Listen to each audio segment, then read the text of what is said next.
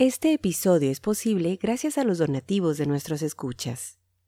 Ayúdanos a continuar. Gracias. Esto es el podcast de historiografía mexicana. Un espacio para la lectura en voz alta, para los libros de historia de México. Conduce Pedro César Beas.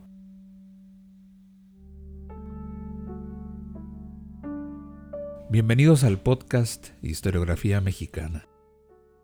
De la Güera Rodríguez se han dicho muchas cosas. Hoy en día, en el imaginario colectivo, doña Marignacia Rodríguez es vista como una mujer astuta, feminista, rebelde, transgresora, una bellísima dama de la sociedad del siglo XIX mexicano, extraordinaria y seductora, conspiradora, ninfómana, dueña de sí, una mujer libre, algunos han llegado a decir, exagerando desde luego, que sin ella la independencia de México no hubiese sido posible. Lo cierto, y aquí voy a jugar de aguafiestas, es que resulta muy complicado saber bien a bien quién fue la Güera Rodríguez. Es difícil separar, desenredar la ficción de la realidad.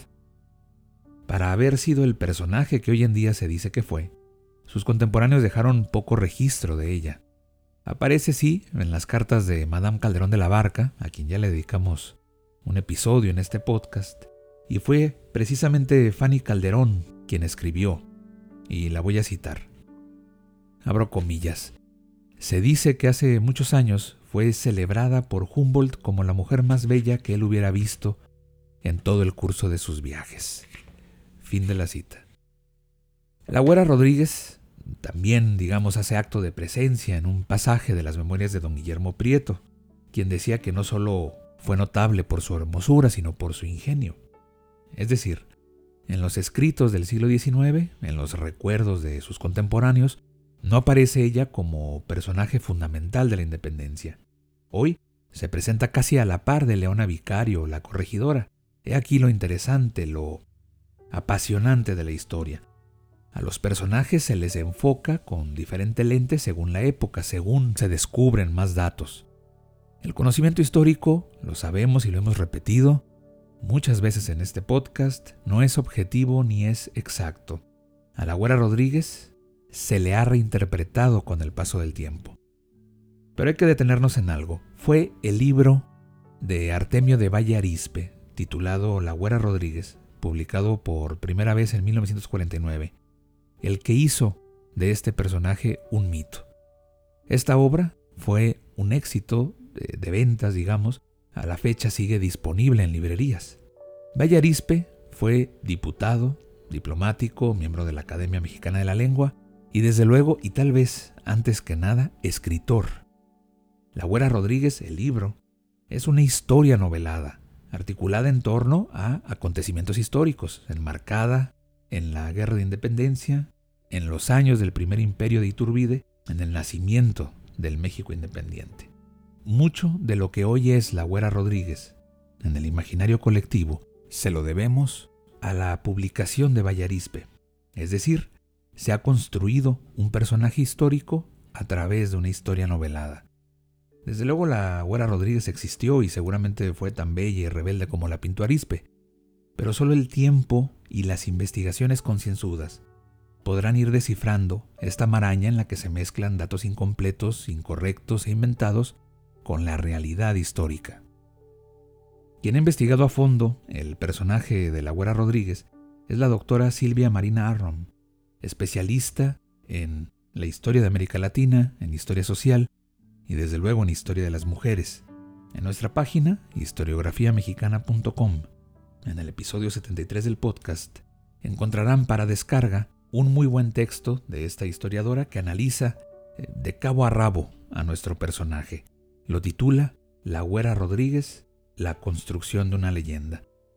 Vamos pues a la lectura en voz alta de este episodio, fragmentos del libro La Güera Rodríguez, de Artemio de Vallarispe, la obra eh, culpable, digamos, de la fama de doña María Ignacia, y que como apasionados de la historia que somos, nos interesa conocer para tratar de entender un poco siquiera cómo se construyen los mitos, de dónde vienen esos personajes que están tan presentes en nuestra vida diaria.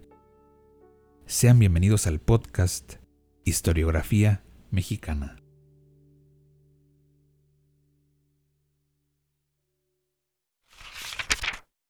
La Güera Rodríguez. Vida risueña y corazón dolorido.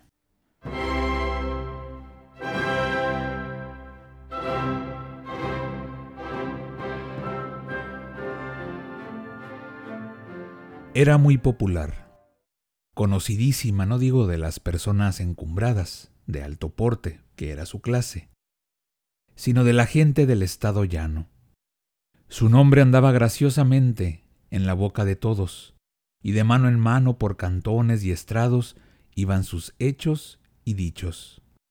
Estaba México entero lleno de su presencia, y hacía famoso su nombre y persona hasta estos tiempos. No había en la ciudad quien no la admirase. Los de arriba se preciaban de su amistad y compañía.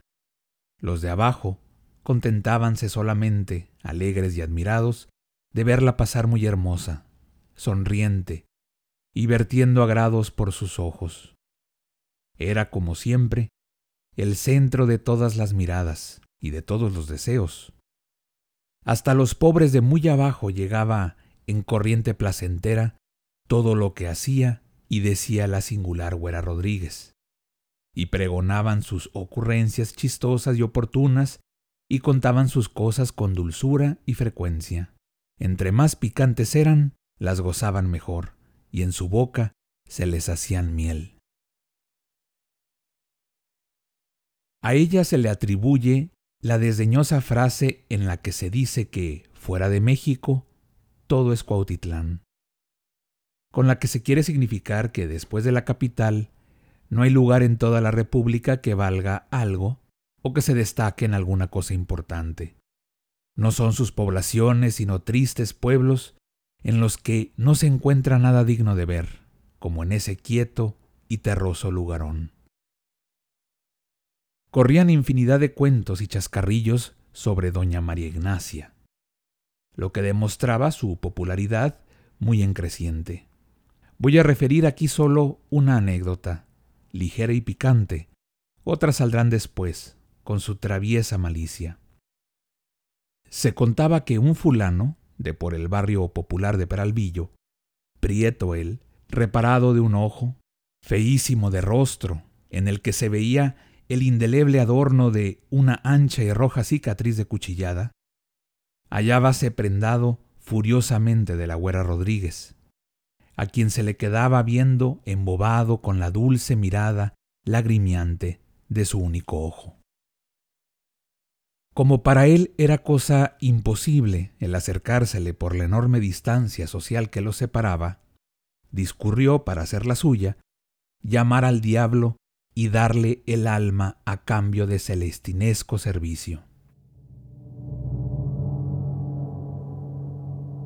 Una noche bien oscura, se fue el tal por uno de los muchos descampados de ese barrio bajo, y en el suelo hizo un círculo con una vara de acebo disque cortada precisamente el último amanecer del año, día de San Silvestre, y en el palo ese enredó buen trozo de una cuerda de ahorcado.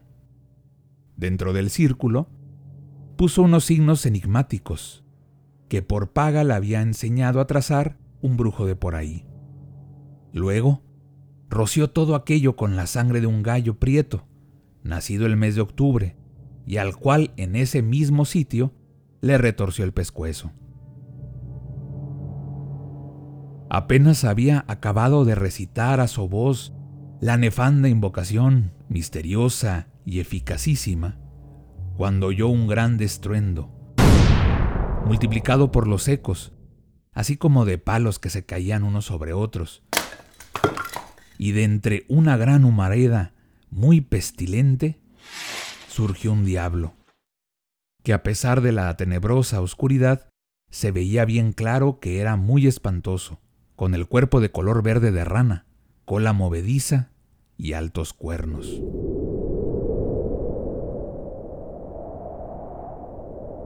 El enamoradísimo sujeto, sin inmutarse, ni con temblores en el corazón ni menos en la voz, le dijo muy decidido, Diablo, dame veinte mil pesos que necesito. Tráeme a la güera Rodríguez que necesito mucho más, y en cambio te daré mi alma. El horribilísimo demonio respondió, Oye tú, no me ofrezcas tu recochina alma, que ya es mía por todo lo que haces a diario.